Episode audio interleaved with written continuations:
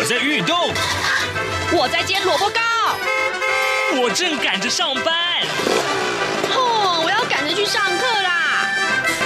这个时候，我们都在听夏志平制作主持的《早安台湾》。早安台湾带给你最热门的时事访谈，最感动的人物专访，最直接的民意表达。对，让我们一起收听《早安台湾》。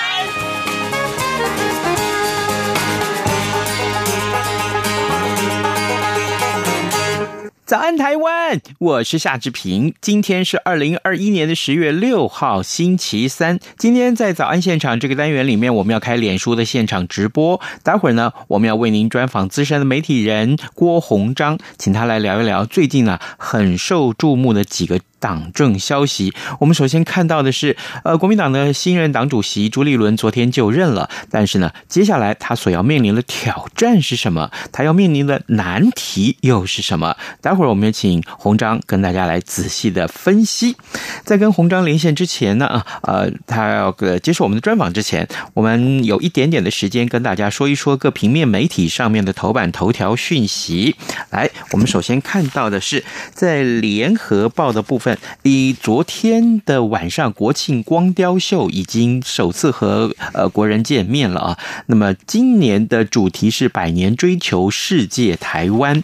那另外，联合报头版头还告诉我们这样一个重要的讯息：中美关系紧张之际呢，南华早报的报道啊，中共中央外事工作委员会的主任杨洁篪昨天呢。到瑞士去，将和美国国家安全顾问苏利文举行会谈，洽商中国国家主席呃习近平要跟美国总统拜登举行峰会的可能性。而就在前一天，美国贸易代表。戴琪他四号在华府智库发表对大陆贸易政策的讲话，呃，戴琪他说呢，未来这几天将会和中方对口官员，也就是大陆国务院的副总理刘鹤直接对话。这是我们看到联合报上面的头版头条讯息。而另外呢，我们看到自由时报它的头版头条，呃，讲的是一个一岁的孩童捐了他的两个肾，救了两个小姐姐这个事情。不过呢，另外我们却看到了就是。共军扰台又再创新高啊！呃，美国和澳洲呃敦促啊，呃，中国要停止胁迫台湾。所以我们看到《自由时报》的内文呢，是中国呃这个呃连续四天啊派出了一百四十九架次的军机侵扰台湾，那么国际社会呢表达了重大的关注。美国白宫四号啊批评了中国呃破坏稳定，那么呃应该要停止啊这个进行这些挑衅性的这个军事活动，那么并且重申呢对台湾承诺。嗯，坚若磐石。美方呢正在透过外交管道向中国传递明确的讯息，这是有关于啊《自由时报》今天放在头版一个很重要的新闻。待会儿我们会跟洪章来就这个议题来进行更深入的讨论。另外，《中国时报》呢上面同时也是提到了呃军事消息，是蔡总统表示将会强化了解北京当局啊，并且和周边国家合作。那么国防部的这个报告里面有提到，二零二五年。共军封锁台海能力是完备的，呃，中共军力近年急速成长啊，呃，不论是航母绕台，或者是共军侵扰我方防空的这个识别区，已经引起了国际的注意。国防部估计啊，二零二五年之后，中共封锁控制台海周边能力的，呃，这个能力呢，已经是日趋完备了。这是今天《中国时报》上面的头版头条讯息。那另外。呃，《中国时报》今天这个头版，其实也蛮有意思，就是提到这个疫情冲击到这个运量，它是台北的捷运啊，全年初估会亏损五十亿到八十亿元，全台的捷运今年总计会惨赔超过百亿。好，这个疫情让大家都在家不能出门，那这是今天我们所关注的话题。现在时间早晨的七点零四分四十四秒了，哎，我们要先进一段广告，广告过后要开始今天的脸书现场直播喽。十月来临，中华民国即将庆祝一百一十岁生日。今年国庆逢时，扩大庆祝，各项精彩活动蓄势待发，要向世界展现台湾的自信与希望。中央广播电台将为全球听友与网友转播总统府前国庆大会实况，尤其是各界关注的蔡英文总统国庆谈话，也将邀请学者专家现场及时分析总统的演说内涵。十月十号星期日上午九点十分到十一点三十分，央广同步使用六个中短波频率，央广网站。以及 RTI 中央广播电台脸书粉专、YouTube 频道同步影音实况转播双十国庆大会。华语广播的听友，请使用中波一五五七千赫、短波九七四五千赫、九七九零千赫、一二零一五千赫、一五四六零千赫以及一五五三零千赫收听。影音直播，请您锁定央广网站。triple w 点 r t i 点 o r g 点 t w 以及脸书粉专 r t i 中央广播电台收看。十月十号上午九点十分，央广邀请您一同庆祝中华民国一百一十岁的生日。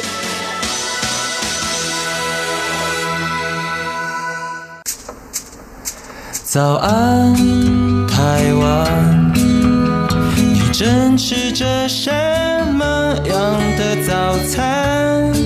吐司加火腿蛋，咬一口，然后收听中央广播电台。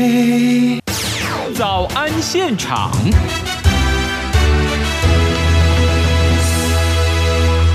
这里是中央广播电台台湾之音，您所收听和收看的节目是《早安台湾》，我是夏志平。此刻时间已经是早晨超过了七点零七分了。来，今天早上志平呢要为您来，呃，跟资深的媒体人郭鸿章一块来讨论。重要的政情啊，鸿章，你早，早安，各位听众，呃，志平早，是，谢谢，谢谢。鸿章，呃，这个一大早又来到早安台湾节目，没问题，哎，我们每个月的这个月初的时候，固定都会找鸿章一块来上节目啊，是，鸿章，这个礼拜我们所锁定的这个话题，其实我们先从昨天才发生这个事情好了，嗯、呃，这个呃，国民党的党主席朱立伦他上任了，是，所以我们看到，事实上他上任之后，大家对他充满了很多的期待啊，是，那呃，接下来啊，接下来我们先看他眼前。要面对的挑战和难题是什么？嗯哼，我觉得第一个是呃，国民党本身自己的价值跟理念到底是是不是应该重新定位哦？我觉得这个答案是肯定的。是呃，我觉得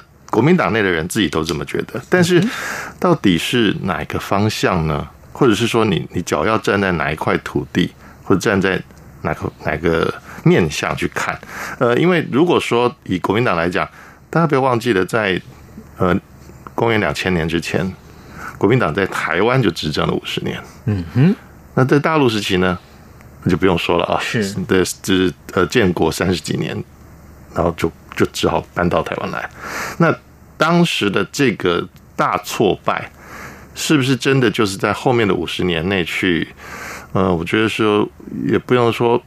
卧薪尝胆有点太夸张，但是至少至少哦，在当时的包括冷战的这个情境下，呃，有美国的后来的这个就是中美共同防御协定，嗯，稳住了台海的整个局势之后，国民党才有真正真正在开始重新找到立足点。在那之前的那两三年，其实是非常可怕的哦。呃，如果在那个时候来到台湾，很多。不管是来自这个大江南北各省的这很多人，其实如果还有办法的话，一定不会就待在台湾。是，那既然待了下来，呃，后来当然无可厚非的哦，跟他当时是戒严时期，所以很多人就是在各种的现实考量跟压力之下，就甚至就加入了国民党。例如说，男孩子到了十十几、十七八岁，在高中的时候，就会被教官追着说：“嗯，你要入党哦。那你如果不入党的话，你当兵会很惨啊。”我曾经被问过这个问题，是，嗯，我到了高三，到了下学期，我还在被教官追问，说他你怎么还没入党啊？啊，你入党这个就就对你好啊，这个怎么怎么不入党呢？但是因为那就是在解严的当口了，民国七十六年，就一九八七年，是。那我我当时找了各种理由了啊，例如说我我奶奶说我们不要从事政治啊，这个太危险了之类的，嗯，那就拖拖拖拖到了要联考了，当然教官也不不想烦我们了，其实他他任务也结束了吧，对对，才高三生嘛，毕业了，要毕业了，就差差不了这两个了哈，说真的，那那就算了。可是之后，国民党的人到底是怎么来的？我要问国民党的党员怎么来的？嗯，如果都是这种，还是在跟中国大陆时期这个强拉民夫、拉夫去当兵一样，拉夫来当党员一样，那就算这几十年接受呃国民党的一些所谓的这个爱党爱国教育，就跟现在很像。就是你不断的去洗脑他说，哎呦，就是就是呃，要装进自强，要处变不惊，要爱这个党，爱这个国家。那你爱的爱的国就是爱的党，嗯，爱的党就是爱的国，所以党兔通国库都不不分的，嗯，那那就开始乱了。是，事实上很多事情都是乱的。嗯，那那五十年不是一个好事哦，不能总结是个好事，是有很多坏事在发生。嗯，对，没有错。你看经济有成长，事实上那是谁给的？那是因为台湾从事三角贸易。跟着日本跟美国的这个雁行理论去发展，呃，美日先进的经济体所遗留下来需要你你去接手的东西，那是价值端的比较末端的东西。你靠的是加工出口，你靠的是家庭代工，就是很多人都有共同记忆。台湾家里的客厅就是工厂，妈妈就带着小孩就做手工艺，嗯嗯嗯嗯，一件一件一件这几毛钱这样赚的。想办法赚了小孩的学费，想办法赚了今天、明明天晚上的加菜金，这个月的加菜金，都是这样来的。那不不代表是真的成功。嗯，对，没有错。后来有台积电，可是台就只有台积电吗？嗯哼，够吗？那这些都不是。那我我倒回来讲，也就是说，国民党真的要问的是，现在到底你你的重心在哪里？是中国国民党？还是立足于台湾的中国国民党？我直接这样问好了。有很多人认为说，至少国民党、中国国民党应该把“中国”两个字去掉。可是，这对于很多老的国民党的党员来讲，或者是目前呃国民党党内很多人来讲，这件事情可能可能是情何以堪呢、啊？是，我觉得不要纠结在这个改名、正名之类的事情上面，当然，当然，因为那不是实质。嗯，而且我们到目前为止，中华民国的宪法。还是声称我们代表中国，嗯，是。合法政府，所以这个，所以难难怪会有联合国二七五八号决议案，这是两边的这个争执啦。我觉得那是中国代表权，可是中国代表权不代表他统治台湾的能力。也就是说，即使中华呃中国国民党没有中国代表权，在联合国的场域是里面，或者说国际政治的现实场域上，没有代表中国的这个。的权利不代表他不能好好治理台湾。嗯哼，我必须要这样告诉国民党的朋友们，因为我太多国民党的朋友了。嗯哼，那我们也都受这些影响长大的。即使说我们现在是站在民主自由的这一边，说我们认为选票投给谁，谁就有这个执政的合法权。嗯。经过一个合法、公正、公平的选举选出来，经过大家的验证的，甚至国际观选团每年都来，每一次的选举都来，而且不止一个国家。是那这样子的监督还不够吗？如果说每次都要有人说，哎呀，这个这是谁作弊啦，谁怎么样？你有没有实质的证据的话，我觉得那是就不用谈了。但是如果回到宪法，回到呃公法这个领域的话，那对不起，谁赢得用正当的方法赢得选举，谁就。呃，合法的统治权，而且他就应该有这样的责任，就包括回到刚刚朱立伦讲的这些。他说，呃，他他用了新的党务人员啊，比如说，呃，有第一个女性的主发委主委，第一个革实院主委，但是这些够吗？嗯，还有他回应习近平的一些言论，是我觉得，如果你变成说你也在告御状或者告洋状，那个洋是另外一个洋，过过了台海就是洋吧？嗯嗯，哦。你当当初不断的都会批评说，哎，那党外人士都去告告洋状，从党外时期就这样的。民进党成立以后，你就说啊，民进党人都在都美国去告御状，告告洋状，都是告诉美国的什么民主民主党的什么呃挺台的议员啊，然后就索拉兹啊，然后开听证会修理你，羞辱你，甚至当年说还有两嗯中美还没有断交，就是中华民国跟美国没有断交之前，就当时羞辱你的美国大使，嗯嗯嗯。那是什么？那是表示因为你得到了美国的利益，可是你不按照美国的价值观做事。当然，不代表美国价值观都是对的。嗯哼，也就跟朱立伦这次的这个党主席党内的选战一样，他不断的受到这种说呃所谓的美国线人说的的困扰。当然，这是一个我觉得是一个很大的误解，因为美国在台协会在台湾的活动跟希望了解台湾的真正。政治社会跟经济的发展情况，是非常尽心尽力的。也就是说，他们会接触各种人物、各种各阶层、各党派。其实那是一个全方位的工作，嗯，就我们自己都接触过不少 AIT 的这个专员，事实上他也不代表说我们叫做什么线人之类的，是。我们可能连一杯咖啡都没喝到，我们就是碰到一个面，然后握个手，换个名片，然后就聊起来了，就这样子。那也许主理人的地位不一样，他可能当时是那个市长，或者是某一个呃公职的位置，那可能就很有礼貌的请他到 AIT 指定的地方，或者是在 AIT 里面做一个 interview。就一个正式的一个这个呃叫做互动。我我我我我打个岔啊，就是我我在呃今天讨定这个讨论这个题目的时候，那么有很多的听众是这样问我说：“哎，那国民党接下来可能是？”要面对一个就是这个呃这个陈柏维的这个罢免案，嗯、然后那当然这两天这个朱立伦在就任党主席之前已经都南下啊，去去全力推动这件事情。那当然呃，民进党也在帮陈国维护盘。那这个事情已经变成两个党短兵相接的一个很重要的战场。呃，看民调好像这个民调陈柏维有一点点紧张啊，有一点紧张，我必须这样说。那你你怎么看待这件事情？呃，最新的发展是，嗯、呃，我们我们就看国国民党当然就全力扑下去了啊、哦，嗯嗯嗯，呃，全力动员，但是民进党的态度，我觉得是最最可注关注的，也就是说，民进党昨天经过他们党的中常委，包括许淑华等人出来到各个媒体去定调讲出来的，这应该是蔡英文的指示哦，嗯哼，避免造成两党对决的态势。哦，也就是说他们。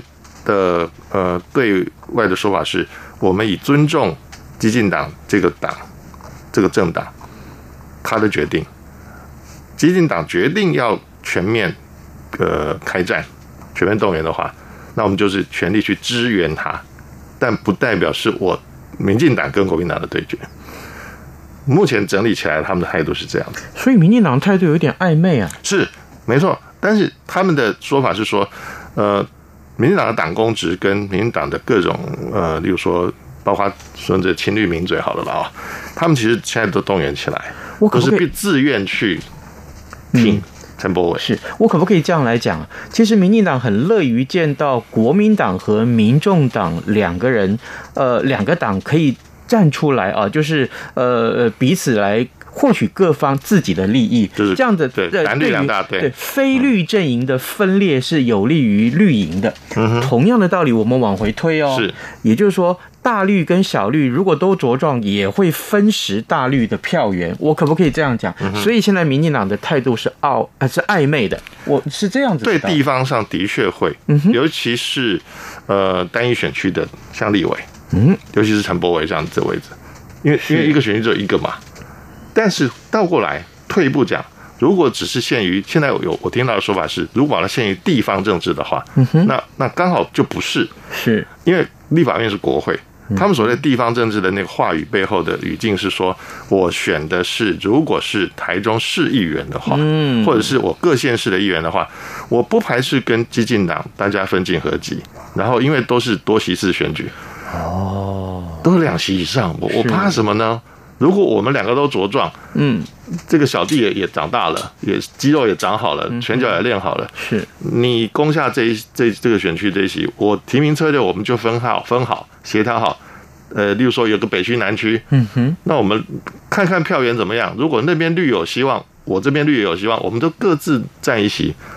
那也有你，你不占我的票源，我不占你的票源，那或甚至在同一选区也没关系。可是那也有胜算才可以啊。没错，所以这一定都是经过精算。嗯，好，呃，来各位听众，今天早上之平为您邀请到资深媒体人郭鸿章来到节目的现场，我们请鸿章来为我们分析重要的新闻时事。当然，我们刚刚一开始是锁定的是，呃，国民党的党主席朱立伦呢，他在昨天已经就任了，他接下来所要面对的问题，除了呃刚刚呃鸿章所讲的国民党的价值。需要重新定位之外，眼前来看，还有包括了呃，这个马上就要举行的这个呃陈波维立委的这个罢免案，后面还有莱猪公投，对莱猪公投，对不对？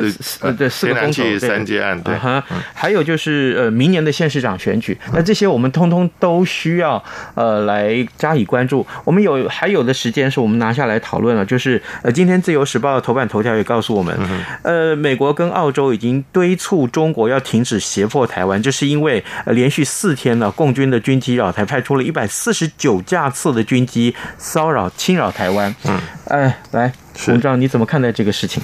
我觉得，呃，拜登在实现他之前所说过的，他相信的是结盟的力量，嗯哼，就是联国际联盟或是呃各种结盟关系，包括这种呃防御协定，例如说像 AUKUS 这个，呃，他是用表面上看到的，只是说他支持澳洲，由美英来支持澳洲发展。核子动力潜舰，嗯，但不是核子弹头潜舰啊，这是不同的。是核子动力潜舰，只是说我用核子去发电，然后用电力推动船只，这样比较呃安全也，也也也能够长久的使用，使用的这个出航的这个时间比较长，不需要一直在出出海换气，像柴电潜舰就很耗氧气嘛。那呃，它不在于是打破所谓的呃这个叫做平衡。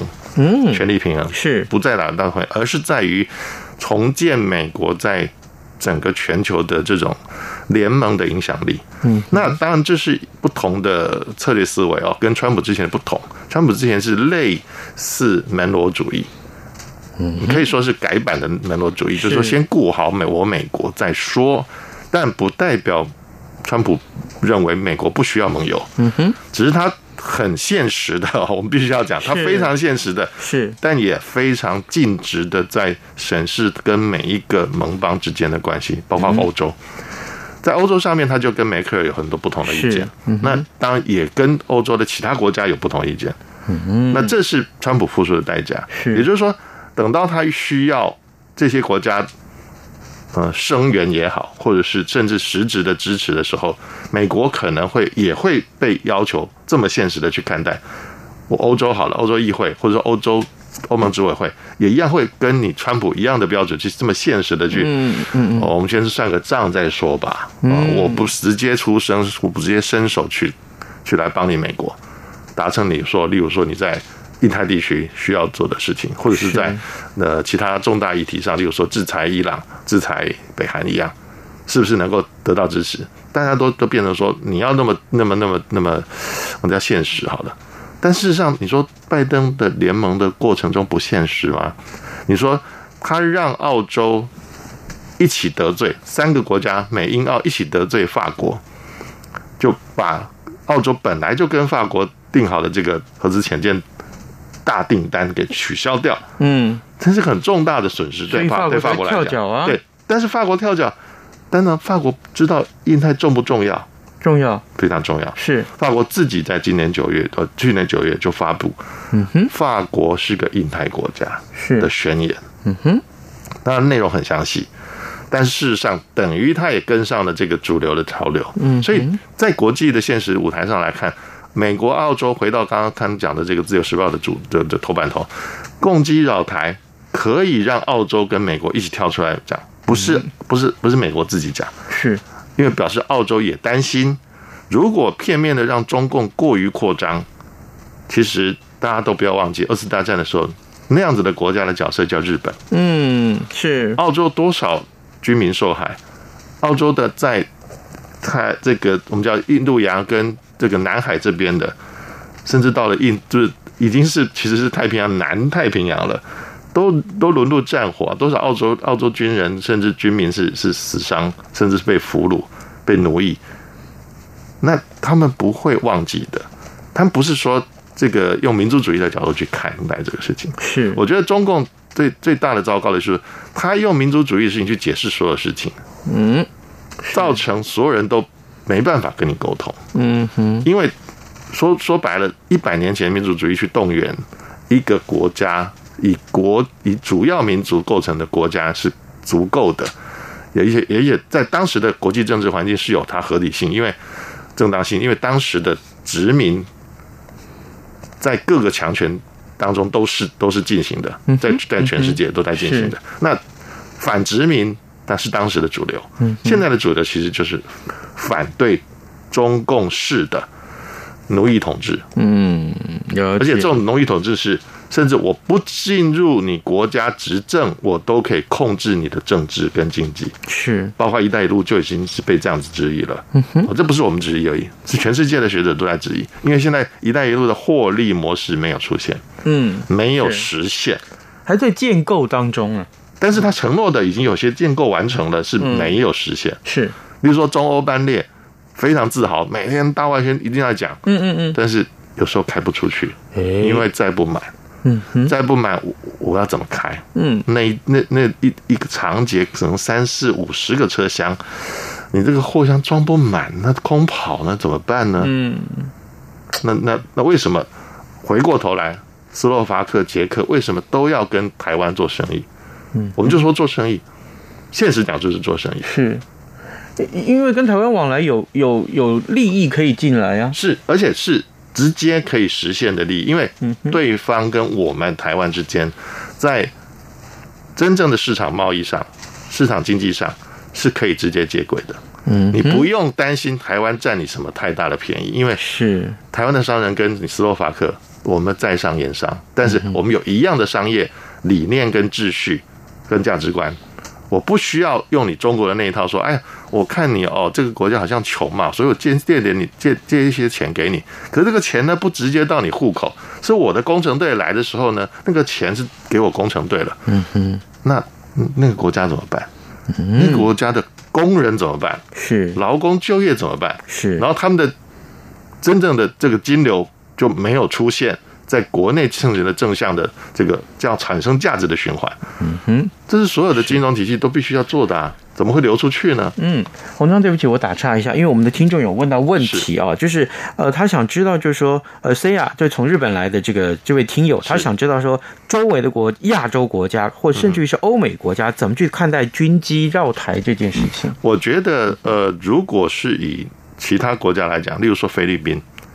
离离够了近吧？嗯，哦，前天伊丽莎白号航空母舰跟其他的这个呃美洲、美国跟英国还有呃其他国家的像日本的军舰，他们在进行海上的这个演练的时候，其实中共的军机也都想办法跑到那边去，嗯，都跑到巴士海峡了。是，西南空域其实是跟巴士海峡非常近的。那菲律宾不紧张吗？嗯，倒回来看，菲律宾这三年已经采购了，包括像韩国的。T-A 五零战斗教练机也跟美国要求了，我要买最新的 F 十六 CD。为什么？嗯，我们就说军机就好，就说空域就好，海上更不用讲。因为南海的问题，其实南海真的不能用这样的方式去解决。我就是说中共，因为你在其实是真的是趁中华民国，趁你中国国民党在趁势虚的时候进去接收了不少的岛屿。那个本来都是中华民国海军在看管的，嗯哼，了解。那你抢占了这些地方之后，你就无限制的去声索这些海域跟周边的这个包括经济海域，是。那甚至你要去拦截人家的船只的话，我觉得那那你是制造了所谓美国为什么要执行自由航行的理由嘛？嗯，好，呃，各位听众，因为现在时间已经是早晨七点二十八分了，所以今天呢，我们请洪章在节目中跟大家分享有关于我们锁定的两个议题，一个是国民党的党主席朱立伦他的就任，同时另外一个就是有关于军机绕台，连续这几天以来创新了很高的记录，我们同样关注这两件事情，所以请洪章一块来分享。洪章在节目结束之前，我要跟你借一点时间呢，是，呃，我们在两个礼拜以前开现场直播的时候，有答应送大家这个口罩，所以呢，呃，目前呢。已经有几位的听友，我们都统计过，也送出去了。我要在这边特别跟呃 Saya 也跟全华来特别谢谢你们，你们今天早上呃也在这个直播的现场观看哈，谢谢你们，谢谢你们。同时 Saya 甚至于也提出了问题来询问我们的访宾呃郭洪章。那另外呢呃董文俊还有周少谷这两位听众朋友，您的口罩我们也都寄出了，也谢谢你们对早安台湾节目的支持。那么好，今天节目时间差不多到了，志平呃。还是要邀请大家在今天的呃，待会儿呢，呃，你也许您可以上到早安台湾的官网啊，或者说是呃我们央广的官网，或者是脸书上面的这个粉丝页面啊，为我们早安台湾按个赞。那么以后呢，每逢礼拜三，我们都希望能够开脸书的现场直播，为您锁定的议题，当然包括了正经的情势，也包括了三 C 的话题，还有包括了我们大家所关切的娱乐话题。谢谢大家，我们现在也谢谢我们刚刚跟我们的分享，谢谢，拜拜我们谢谢大家收看喽。